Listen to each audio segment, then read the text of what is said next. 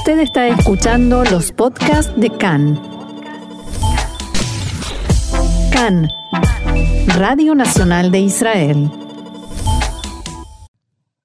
Y seguimos con más CAN en español porque mañana, para ser precisa, el 17 de marzo, se cumplen 31 años del atentado a la Embajada de Israel en Argentina. Para hablar del tema, estoy con Víctor Nissenbaum, sobreviviente del atentado, que además trabajaba en el sector de seguridad de la embajada. Buenas tardes, Víctor. Bienvenido acá en Español. ¿Cómo estás? Hola, buenas tardes. Todo muy bien. Gracias por esta invitación. Contame un poquito qué recordás de ese día, porque la verdad que yo viniendo a Argentina puedo creer 31 años de impunidad, pero 31 años es una cantidad increíble de años. Sí, demasiado, demasiado tiempo para saber tan poco sobre lo que allí aconteció. Hmm. Recuerdo absolutamente todo, como si fuera el día de ayer que esto ocurrió.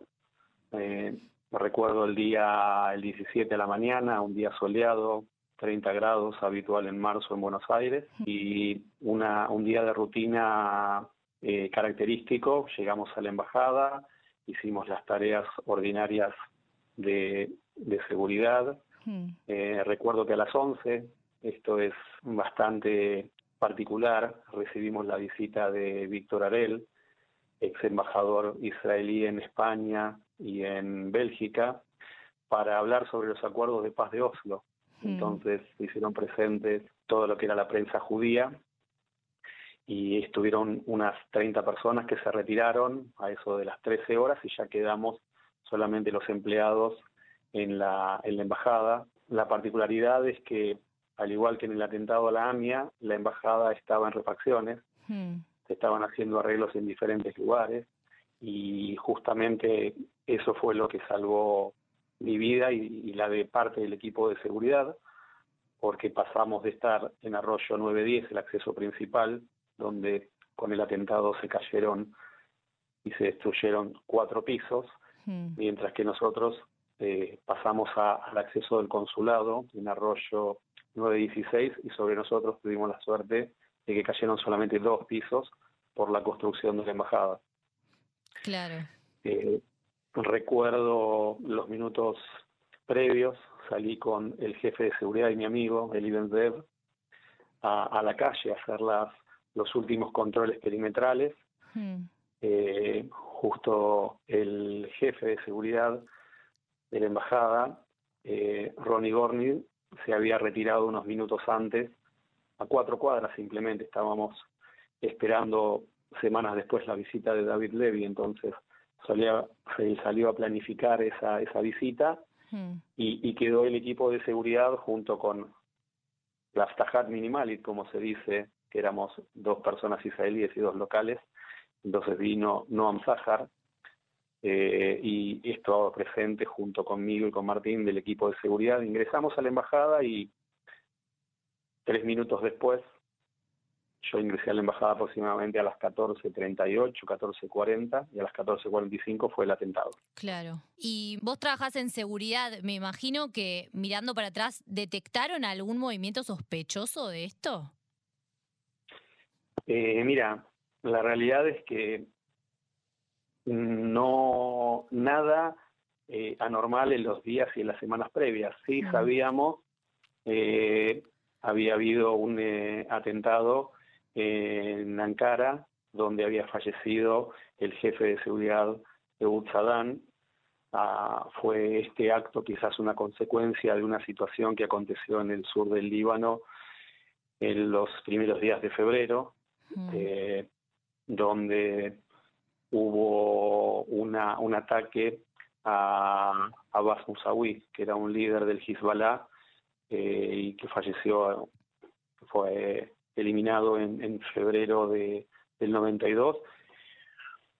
Pero nada hacía pensar que en Buenos Aires podía llegar a pasar eh, algo de esta, de esta naturaleza. Nunca había acontecido un coche bomba en, en Sudamérica, mm. ni que hablar en la Argentina. Eh, fue algo totalmente inesperado y los organismos de seguridad, lo veo con, con retrospectiva, si los organismos de seguridad locales del exterior eh, no, no pudieron detectar los movimientos de estos terroristas eh, cuando esto ocurrió y el, vehículo, el coche bomba, la Ford F100, que se trasladó por arroyo y que explotó contra la, embajada, nosotros no teníamos muchas chances, pero no, no notamos ninguna situación anormal en esas en esos días. Claro, porque recordemos que fue el primer atentado en Argentina en general y también para la comunidad judía en particular. Hubo 29 muertos y 242 heridos. Imagino que habrá sido un shock muy grande para vos el haber estado ahí. ¿Cómo fueron los días posteriores? Más que nada pensando en esto que vos me decías que no, no, se lo vio venir en absoluto. Eh, no, ese día en particular fue muy particular la sensación del momento del ataque. Eh, hubo una explosión muy fuerte, yo estaba a entre 7 y 8 metros de distancia, eh, de repente todo se, se oscureció hmm. y recuerdo que Martín eh, estaba conmigo, un amigo y también integrante del equipo de seguridad, empezó a gritar, hasta acá, hasta acá, Tafilo, hasta acá.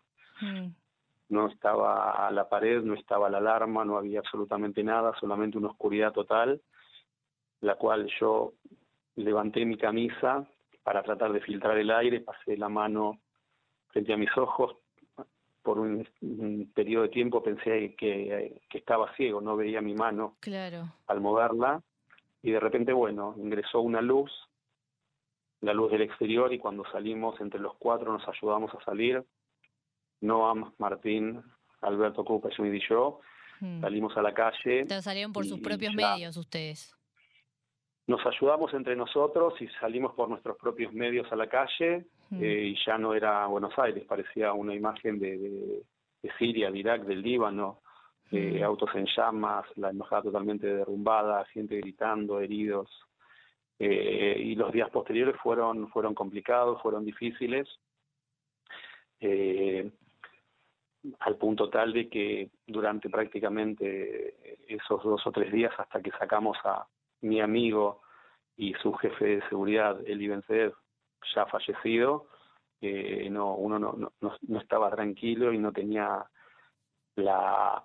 Siempre uno tiene la esperanza de poder sacar y rescatar a la gente con, con vida. Lamentablemente, Eli, junto con Mirta Science, que era la secretaria israelí, mm secretaria, perdón, argentina del embajador Iskat Chefi, fueron los últimos en salir en la madrugada del, del viernes, prácticamente casi tres días después. Claro. Y a vos te quedó, pienso, ¿no? Trabajando en seguridad, vos volviste a trabajar luego en el mismo puesto. ¿Te quedó alguna secuela personal? Yo creo que eh, secuelas, gracias a Dios, en mi caso personal tuve la suerte de secuelas físicas con el correr del tiempo no. Yo creo que quedan secuelas eh, inicialmente psicológicas, hmm. En el sentido de que uno tiene una gran sensación eh, de impotencia, de bronca, de culpa. Me, explicaron los expertos que esa sensación de culpa es algo bastante natural en un sobreviviente donde siente culpa por haber sobrevivido y no haber podido quizás rescatar amigos o que hayan fallecido otras personas. Eh, integrantes del equipo, compañeros de trabajo. Eh, la verdad es que uno en ningún momento pensó en dejar la embajada y eso lo quiero resaltar y destacar. Mm. Eh, trabajábamos gente judía y no judía, argentinos, israelíes y todo el equipo de la embajada eh, siguió adelante, nadie renunció, nadie sintió claro, no hubo miedo. ganas de dejar no hubo miedo, hubo una sensación de que si nos destruyeron eh, nuestra casa vamos a volver a construirla y eso es lo que lo que hicimos en Avenida de Mayo. Donde claro, de hecho esto, esto te iba a decir que después se mudó a otro edificio, a un como a un piso dentro de un edificio, ya no una, un lugar solo de la embajada, sino que un edificio donde funcionan también otras embajadas, ¿no? En realidad en este edificio cuando nosotros nos mudamos estaba la embajada de Holanda en el piso 19. Nosotros inicialmente en el 92 nos alojamos en, el piso noveno y después se construyó el piso décimo y undécimo, 10 y 11 donde estamos ahora, hmm. pero hay una historia particular que no muchos conocen, pero yo recuerdo muy bien, que eh, entre el 92 y el 94, antes del atentado a la AMIA, mm. eh, la embajada compra un terreno y hace una, un evento de, colocación de piedra fundamental, esto es la zona de Belgrano, mm. bastante cerca de lo que es hoy donde se aloja la embajada de Alemania, que tenía similitudes bastante particulares con Arroyo, era una calle en subida, por la calle Maure, Gorostiaga, en zona de Belgrano, enfrente, justo en una esquina, enfrente de, de una iglesia también, y lo que ocurrió, esto fue en el año 93, y en el 94 vino el atentado de la AMIA, y ahí ya Israel tomó la decisión, ese terreno nunca se construyó, y se tomó la decisión de los pisos eh, superiores a donde nosotros estábamos, ya en Avenida de Mayo, comprarlos, entendimos que eh, no era conveniente tener un edificio propio, era preferible un edificio con varias entradas, salidas, donde compartíamos con muchas otras empresas eh, el edificio de un edificio de 30 pisos. Claro. Si bien Hezbollah terminó aceptando su responsabilidad en el hecho, ¿qué rol le cabe al gobierno argentino eh, y al, al, de ese momento y a los sucesivos de por lo menos hacer un juicio que indique las responsabilidades? Yo creo que le caben todas las responsabilidades. Eh, Israel es un Estado amigo y el gobierno argentino tenía la misión y la obligación de cuidar a sus funcionarios y a los empleados que allí trabajaban. recordemos eh, también que el, atentado después de la AMIA era el mismo gobierno argentino. Sí, exactamente. Esto sucedió en el mismo gobierno. El presidente era, todos lo sabemos, Carlos Saúl Menem. Y lamentablemente eh, en ninguno de los dos eventos, pero hablo específicamente de la embajada, eh, no se llegó a descubrir prácticamente y absolutamente casi nada. Y el reclamo de justicia también está muy relacionado con la conexión local. No se arma eh, eh, no, se, no se compra una camioneta, no se compran explosivos, no viene gente del exterior que pasa por los controles de eh, los aeropuertos, esta gente tuvo que estar alojada en hoteles o en eh, alguna casa, si fueron en una casa alguien tuvo que contratar y tuvo que pagar esos lugares y hospedarlos, todo lo que se llama la, la conexión local, nunca se descubrió absolutamente nada y esto lamentablemente generó que haya un segundo atentado con la misma modalidad. Exacto. Sin haber tomado ningún tipo de, de, conducta preventiva para que no vuelva a ocurrir. Claro, porque fueron dos años después, otro atentado, más muertos, más heridos, mismo gobierno de turno. ¿Se pensaba en algún momento que podía volver a suceder? Una vez que ya sucedió, ¿pensaban que podía pasar otra vez? No, la verdad que no. En un inicio, eh, en esos dos años, no se tomó ninguna medida eh, de ninguna índole, no se reforzaron los controles eh, de frontera, los controles en, en, ningún lugar y justamente permitió esto nuevamente. Siempre se habló o se intentó decir que esto era algo contra la Embajada de Israel y no contra la Argentina, cosa que no, que no es así. Eh, y la inacción, la inoperancia y la falta de, justicia, justamente, el indagar, el investigar, el profundizar qué ocurrió, cómo ocurrió, lamentablemente dio pie a un segundo ataque. Claro. ¿Y sienten que hubo algún gobierno que haya estado más cerca de llegar a algo con respecto a la causa? La realidad es que eh, más que gobiernos, quizás hubo diferentes eh, personas que eh, siendo secretarios de justicia o mm, diferentes personalidades que estaban hasta que esto llegó a la Corte Suprema de Justicia, hubo quizás gente como más allegada a nosotros, que, se, que se brindó un poco más, que nos informó un poco más cómo avanzaba la causa. Eh, recuerdo cerca de los, años 2000 a un secretario de la, Corte, eh, Esteban Canevari, que nos, citó, nos informó, nos mostró todos los expedientes que eran miles y miles y miles de fojas, nos mostraron en su momento eh, un, billete de 100 dólares con un sello de agua, de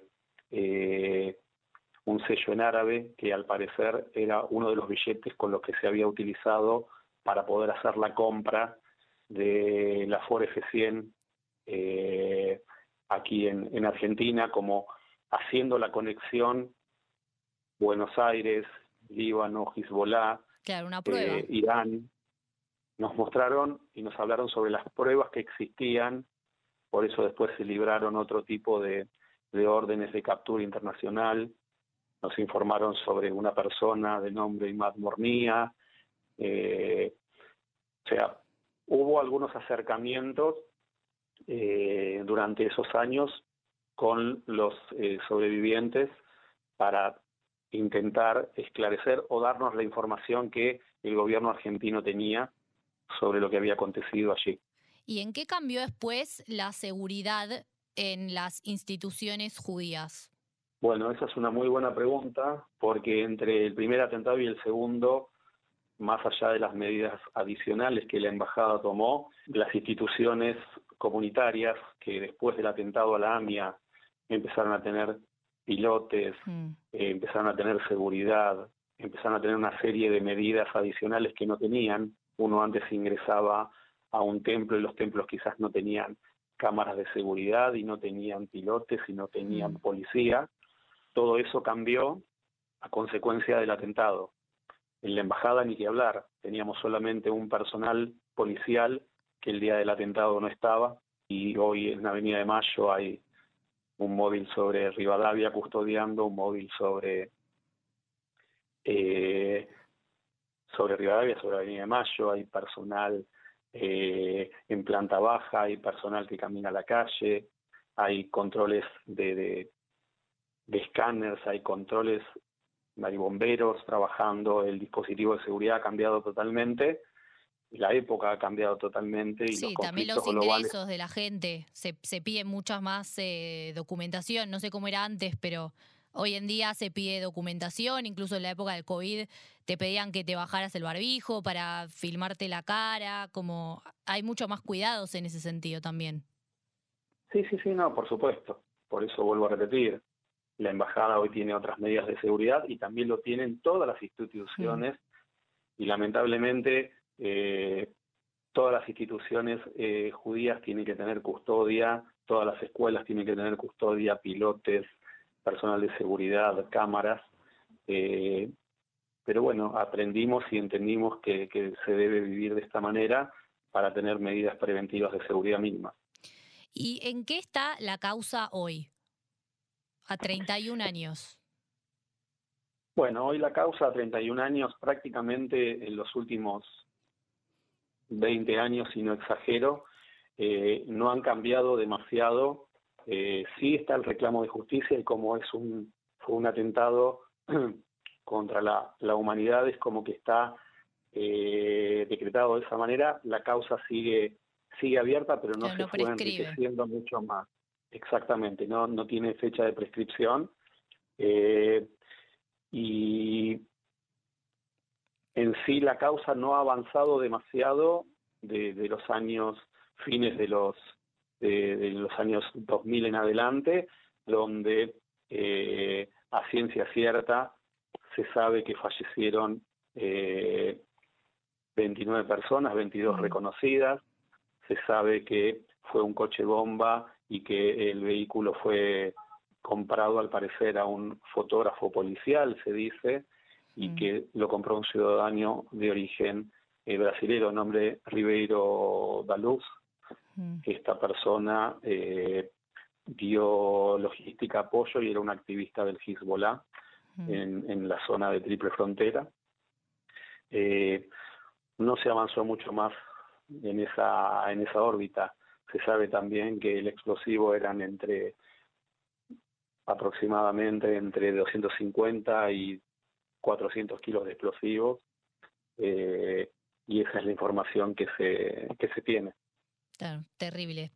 ¿Piensan, para ir cerrando, que hay posibilidad de que algún día se haga justicia? Eh, nosotros los sobrevivientes seguimos exigiendo justicia en el sentido de que seguimos pensando que por acción o por omisión la colección local que eh, existió nunca se dio a conocer, nunca se profundizó en ese rubro y ese es el reclamo de justicia que nosotros seguimos eh, pidiendo y solicitando. También hay algo que es importante para nosotros los sobrevivientes, se promulgó una ley en el 2017, eh, la ley 27417, donde se declara el 17 de marzo Día de la Memoria y Solidaridad con las víctimas del atentado a la Embajada de Israel.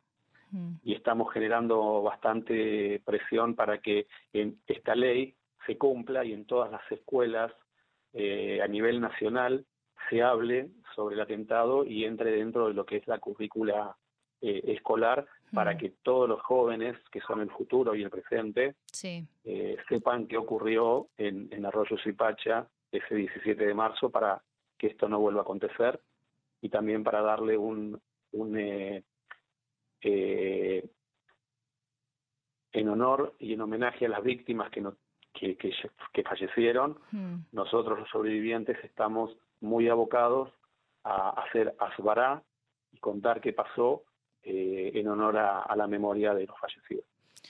Bueno, Víctor, te agradezco mucho por haber estado con nosotros en CAN en español y ojalá que pronto se haga justicia. No, al contrario, muchas gracias. Gracias a ustedes por eh, permitirnos, a mí, permitirnos a todo el grupo de sobrevivientes y familiares de las víctimas, poder este, contar nuestra, nuestra historia. Muchas gracias.